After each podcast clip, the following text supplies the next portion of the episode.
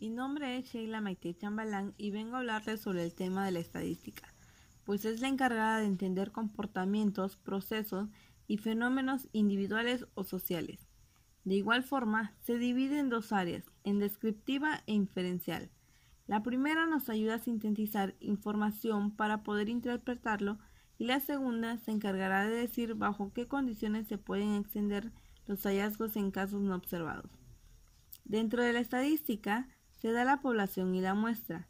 La población es la totalidad de elementos que se estudiará, mientras que la muestra es un pequeño conjunto de elementos tomado de la población.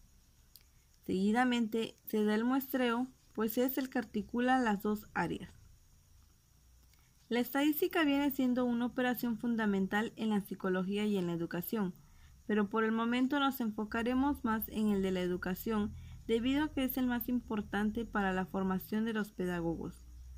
Para introducirnos al tema central es importante definir la importancia de la estadística en el quehacer profesional de la pedagogía. Su uso de la estadística siempre estará al servicio de la producción de conocimiento válido.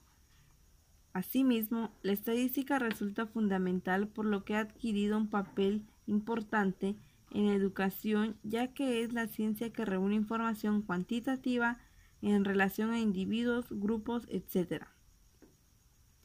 Es importante porque se usa frecuentemente en el área de la educación para el proceso de enseñanza-aprendizaje.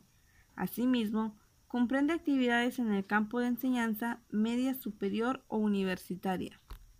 Entonces, podría decir que la importancia de la estadística en el campo educativo es que nos proporcionan datos numéricos en los cuales se puede apoyar el pedagogo.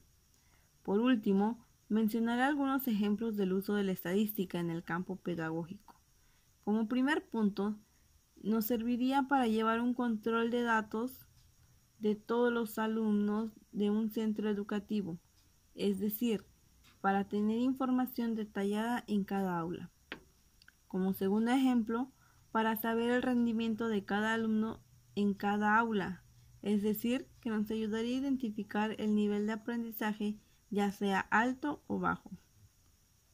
También nos ayudaría a identificar cuántos alumnos hay dependiendo de su edad, género y grupo de cada aula.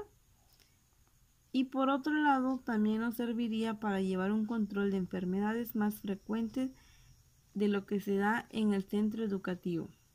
Gracias.